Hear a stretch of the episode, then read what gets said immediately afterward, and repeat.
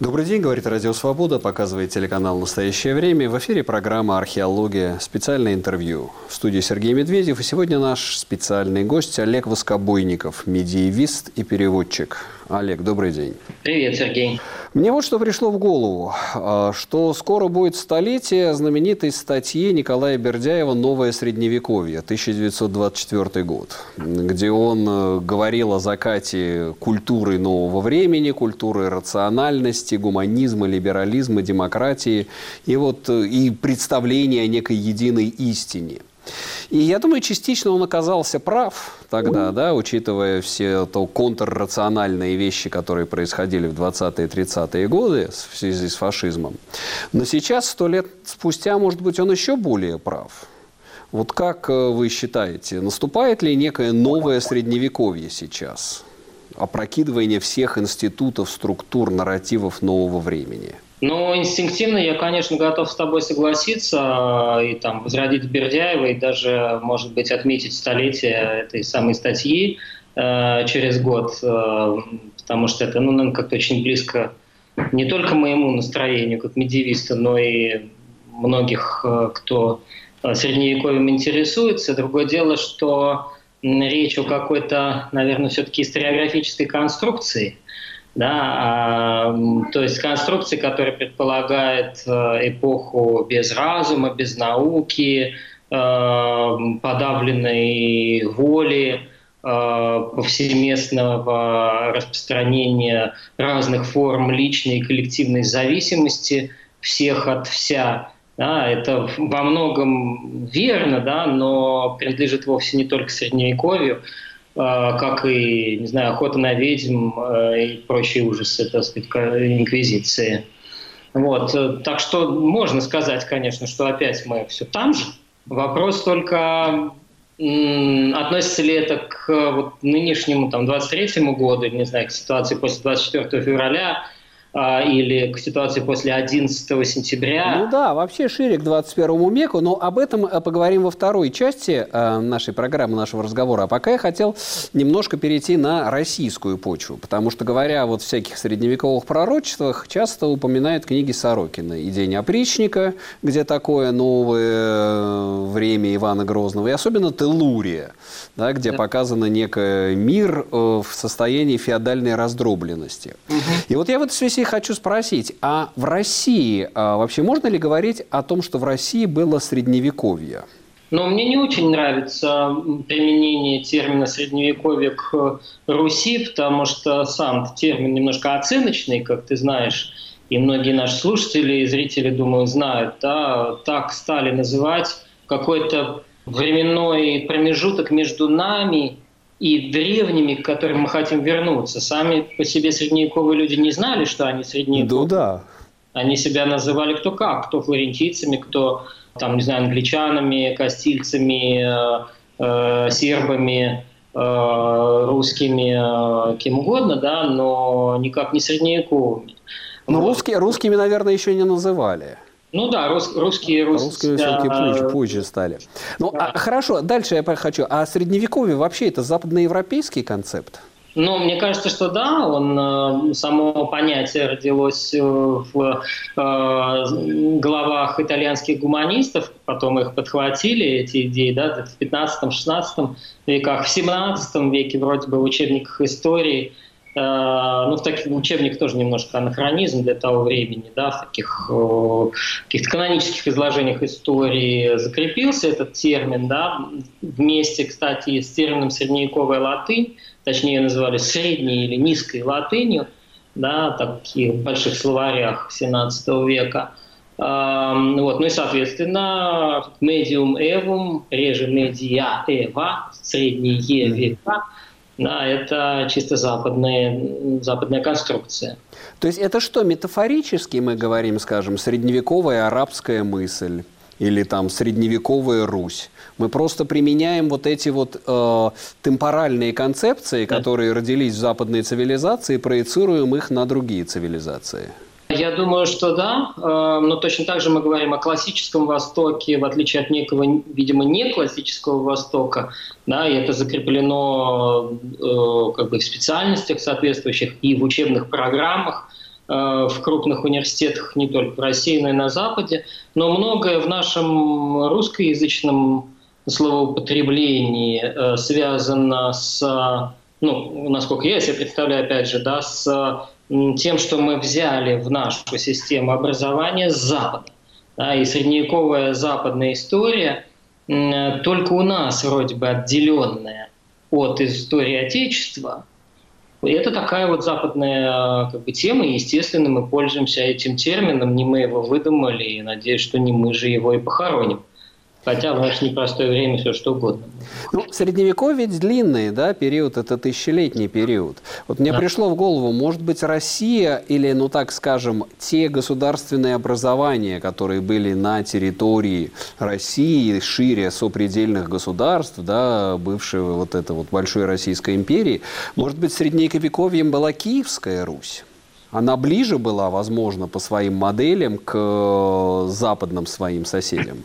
Но, если честно, я не считаю себя компетентным, а, чтобы решать, что на Руси средневековое, а что нет а, и там выделять киевский период, там, ну, то есть они выделяются, вроде бы никто от этого не отказывается, хотя говорят, что уже из учебников, во всяком случае, название города э, да. понятно. Киевская, Киевская Русь исчезла, да, она теперь называется а, просто, просто Русь. Да, да, ну да. это тоже отдельная сейчас такая большая тема для разговора. Там Древняя Русь, не Древняя Русь, Киевская, куда выдевали э, Киевскую Русь, э, хотя, в общем, оба термина параллельно использовались, там, ну, насколько я себя помню, там, в 90-е годы и в более старых книжках, так сказать, Киевская, Древняя. Вот. Мне кажется, что э, на земле, где не было античности, да, э, цивилизованной античности, да, цивилизации, угу. говорить о э, средневековье немного странно. Ну, тогда мы можем как бы Крым назвать, да, вот поскольку в Крыму, ну, Крым часть античной цивилизации, в отличие все-таки, так сказать, от Киева, не говоря уже о Старой Ладоге, да, э, ну вот окей, в Крыму э, было Средневековье. Но это тоже будет, по-моему, довольно условно, не говоря уж об опасности, э, так сказать, обидеть тех или других. Э, вот. Э, древность у Руси была, потому что Русь перетекла значит, в ряд э, других государств, да, э, территории, которые занимала Русь, более или менее там единой, она, по-моему, чаще была все-таки раздробленной, чем единой э, за всю ее историю, но это не ее недостаток, так сказать, да, это суть исторического, исторических процессов. Э, вот, но, повторяю, ни у Старой Ладоги, ни у Новгорода, ни у Москвы, ни у Киева не было античности именно как у городов. Ну да, собственно, нет античности, нет средневековья, да, нет той серединки, между которой э, вот это вот располагается. Этот Которая что-то разбивается. Да. да. Но, с другой стороны, есть, есть новое время. Вот тот же Иван Грозный, да, если вернуться, он тогда, если он не средневековый, и вот это вот Грозненская Русь, это не средневековая Русь, это что? Это начатки нового времени? Опять же, разговор о терминах и словах. Ну, на, насколько я себе представляю, Ивана Грозного не числят в новом времени. Для Запада время Грозного нашего, да, это вполне себе раннее новое время. Никто на Западе это средневековьем не называет. В российской традиции, как академической, так и дидактической, да, есть такая небольшая неувязочка со всем XVI веком и первой половиной XVII, а, поскольку кафедры, соответствующие кафедры истории средних веков, вполне себе изучают раннее новое время, да, то и, и учебник такой есть, он по-прежнему есть, МГУшный учебник, по которому я учился, но в котором сам я ничего не писал никогда – там история средних веков охватывает э, период с падения Римской империи до э, английской революции. До английской революции, то есть фактически, ну так скажем, в академическом обиходе это английская революция, это, скажем, не открытие Америки, нет, не Ренессанс. Да вроде бы все э, медиевисты сегодня сходятся на том, что Средневековье закончилось где-то там с Колумбом. Да? Вот. Но э, при этом вот, курс на истфаке МГУ да, он по-прежнему, курс истории средних веков, он по-прежнему заканчивается с середины 17 века по, по преданию, ну, нам так рассказывали, э, что это был звонок Сталина, академику Косминскому, где было сказано четко, да, ты же не с иным накладно вздорить, да, вот. он сказал, ну, должно быть, исторический процесс э, должен двигаться скачкообразно, скачками, да, какое-то должно быть революционное событие. Найдите мне, пожалуйста, такое событие где-то там, такое, чтобы свержение власти было, и там мы закончим ваше это самое средневековье. Вот. Ну и с тех пор, значит, э, эта традиция сохраняется, но в других университетах, на Западе уж точно, везде, конечно, а средневековье заканчивается около 1500 года, потому что это по-своему удобно. Да? Это действительно тысячи лет, а не 1150, не 1200, да? Такой ну, и там много чего, да, там, собственно, и лютеранская революция да. идет, 1515 э, год, и открытие Америки. Мне потому что, да, очень интересно как раз понять, как Россия во все это вписывается, потому что для меня, например, Ван Грозный очень сильно вписывается в культуру нового времени, да, ну, и вот как западная цивилизация начинает с открытием Америки распространяться, начинается большой колониальный период, в России что же начинается большой колониальный период? Россия переходит в Волгу, да, указаний с Иваном Грозным, и начинается ее растекание по этому океану суши, как Иван Ильин называл. А, вот. И вот это вот как бы два крыла вот этой цивилизации модерна. А, западная, которая идет через океан, и российская, которая идет по суше. Ну, кстати, как и жестокости э, Ивана, не случайно все-таки Грозного, да, они тоже находят свои параллели в западной истории именно в XVI веке. Это не только охота на ведьм, но и вообще Э, все прочие плоды религиозной терпимости и нетерпимости, прежде всего, да, войны гугенотов с католиками, они тоже там не mm-hmm. и это тоже тысячи жизней. Десят... И вот это, кстати, очень интересный момент. Ведь обычно в таком, в, в, в обиходном понимании средневековья, ах, какой ужас, жгли ведьм на кострах. Но, по-моему, самые большие пытки, жестокости и вот это вот насилие над человеческим телом, если мы Фуко почитаем, они же относятся как раз к новому времени, а не к средневековью. Да, 17-18 века, да, на начало книги Фуко э, Надзирать и наказывать, да, вот это вот знаменитое описание пыток и казни. казни да, да, да. Я думаю, что кинематограф последних десятилетий многое взял оттуда. Да, потому что это же очень кинематографичные страницы э, у Фуко. Ну, что он был великий мастер пера, э, помимо того, что прекрасный историк. Да. Э, вот. И это очень верно, конечно, у него сделано, что это очень влиятельная книга, слава богу. Вот. И немножко в какой-то степени такой побочный эффект, что ли, его книги, это немножко обеление Средневековья. Да, я вовсе не... Ну, потому что, да, пользуется какой-то вот это вот, в конце концов, темные века, да, название Dark Ages какой-то неправ... неправильной славой пользуется, да, если... Да, почему. кстати, среди медиевистов английских, например, эм, Dark Ages э, в рамках Средневековья, да, это, например, X век, там, половина IX века, какой-нибудь там седьмой век – в Галлии. Там, ну, да, да. происходит, ничего не понятно, у тебя три с половиной текста, ты эти свидетельства толкуешь так и сяк, э, потому что ты, ты играешь с тремя цитатами, и в этом темнота. Темнота для нас, историков, мы слишком мало знаем, чтобы осветить ну своим... да, потому что по позднее средневековье, если там, не знаю, Хейзингу почитать тоже, это университеты, это живопись, это там раннегерманское возрождение, там Кранахи и, и так далее. А, то есть здесь, конечно, такие феномены. Но здесь мы, да, переходим к следующей части нашего разговора вообще о роли средневековья в современном сознании. Зарубежье – это территория, которая находится за рубежом, за границей. Но в нашем подкасте «Зарубежье» ведущие Игорь Померанцев и Иван Толстой, у этого слова много смыслов. Зарубежье может быть приютом, территорией свободы, изгнанием, недостижимой мечтой. Слушайте наш подкаст каждый понедельник в 17.30. В нашем зарубежье границы открыты.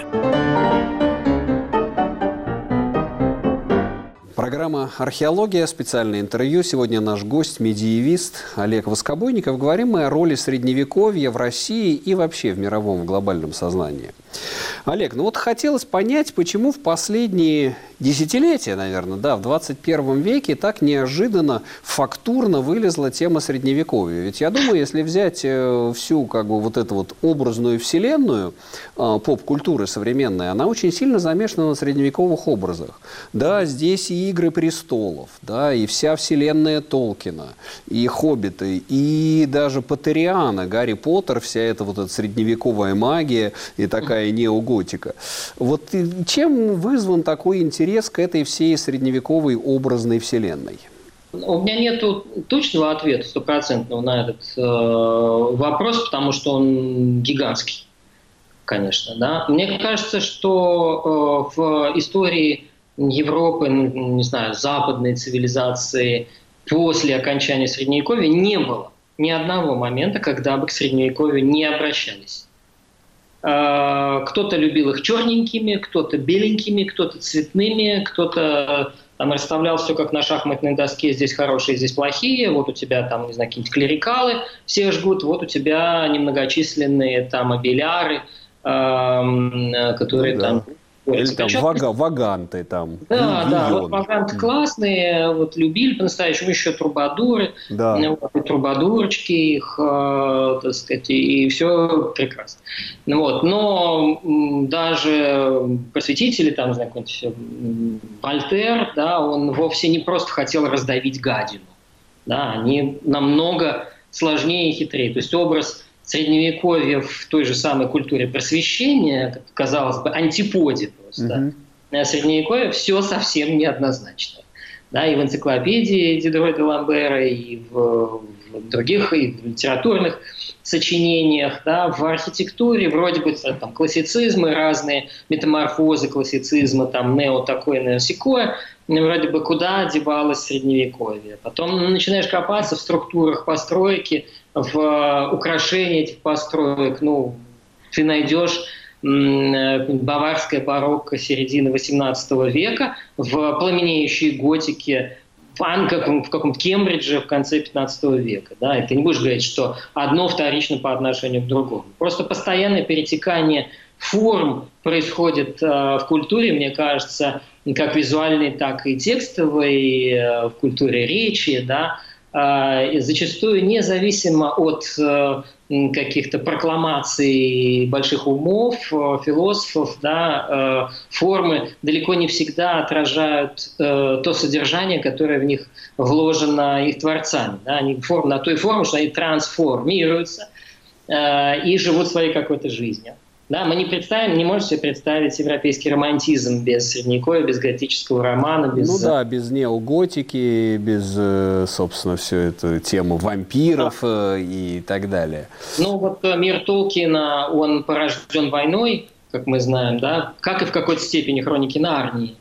Да, реакция на, на войну двух великих медиевистов. Напомню, что и Толкин, и Клайв Стейпл Льюис – профессиональные медиевисты, один протестант, другой католик – да, каждый по-своему от, отреагировали на кошмары 20 века этой самой сказкой. Да, искусствоведы э, после войны в течение 20 лет написали 10 великих книг о готической архитектуре. 10 великих книг в промежутке времени 15 лет. Ну, понятно, что они видели разбомбленные храмы, им хотелось своими руками научными да, воссоздать этот мир. Вот. А это все там не на поверхности поп-культуры. Но поп-культура, как во все времена, да, она в какой-то степени отражает значит, и поиски ученых, и э, там, поиски больших писателей. Ну, может быть, все-таки, может, и поиски массового сознания. Я вот пытаюсь понять сейчас, даже в ходе нашего разговора, э, потому что мне кажется, что один из главных феноменов современного мира – это сложность. И а, люди, наверное, видят, что невозможно объяснить сложность современного мира, да, ту же самую войну в Украине, тоже феномен жестокости, убийства, при помощи таких просветительских рациональных схем – которыми нас учили последние, пичкали последние 100 лет, 200 лет, может быть. Да. И Средневековье, она показывает нам обратно образ вот такого гораздо более непонятного, да, разъятого мира, в котором есть много, много чудесного и необъяснимого. Ну, да, инстинктивно я с тобой соглашаюсь, потому что я тоже пытаюсь понять, как это вообще могло произойти, настолько это все иррационально. Да, что параллели с э, крестовыми походами, с битвами гвельфов и гибелинов, битвами ни о чем вообще, да? Да. А, ну, тебе что, не имется, что ли, в твоей Флоренции тебе нужна Пиза, грубо говоря? С чем одно другого лучше, да? Чем Фаенца лучше, чем а, Фиденца, какая-нибудь там соседняя, или Парма, да? Почему обязательно делать из твоей прекрасной страны, вот этой самой Пенинского полуострова, шахматную доску? Вот нельзя никак договориться. А, и действительно, когда читаешь эти средневековые хроники, ну это же бред на бреде сидит и бредом погоняет. А, и, наверное, э, когда ты выкидываешь э, вот эти все, ну, твою э, личную неприязнь к творящемуся вокруг, да, твое, твое ощущение неуместности тебя самого здесь и сейчас – то проще психологически это выкинуть за 8 веков назад куда-то. Да? Причем желательно не в своей стране, а где-то там. Ну да? да, это некий воображаемый мир, такой воображариум.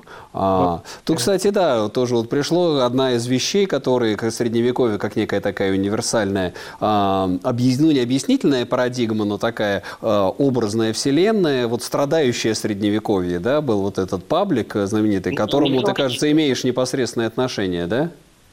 Да, страдающее средневековье никуда не девается. Оно, э, ну, ему скоро 10 лет, сейчас mm-hmm. 9. 10 мы сделали из него там, вполне себе дидактический проект «Страдариум». Не значит, что все страдают, страдают да, но он вовсе не только про средневековье.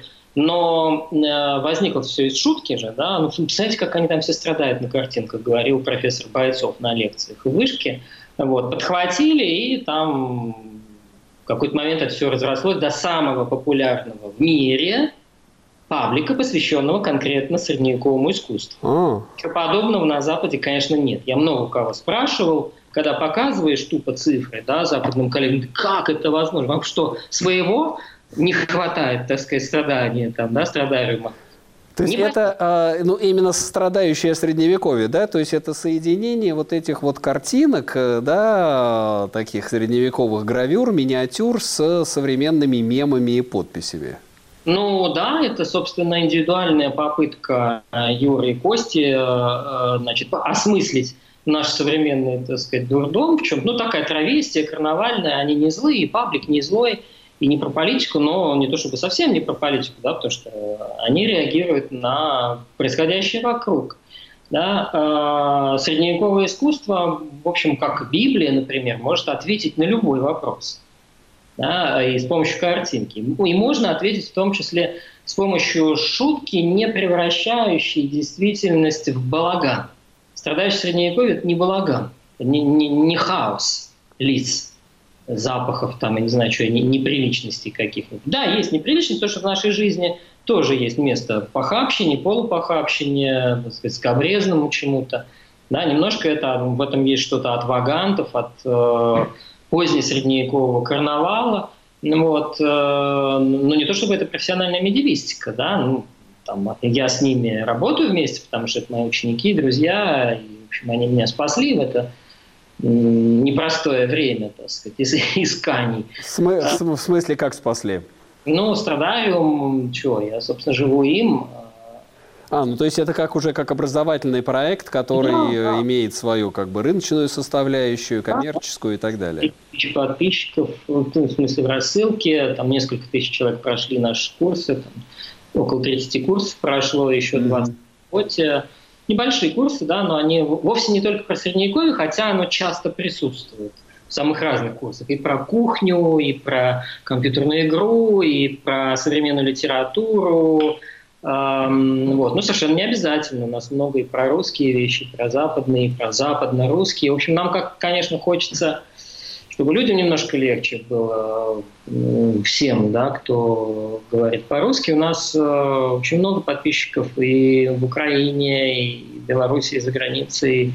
Э, ну вот пока что мы просто... Ну вот это еще один, мне кажется, интересный пример, как Средневековье создает вот эту символическую вселенную, которая помогает объяснить э, современный сложный мир гораздо лучше, чем вот эти вот просветительские схемы, неважно, либеральные или марксистская. И не античность.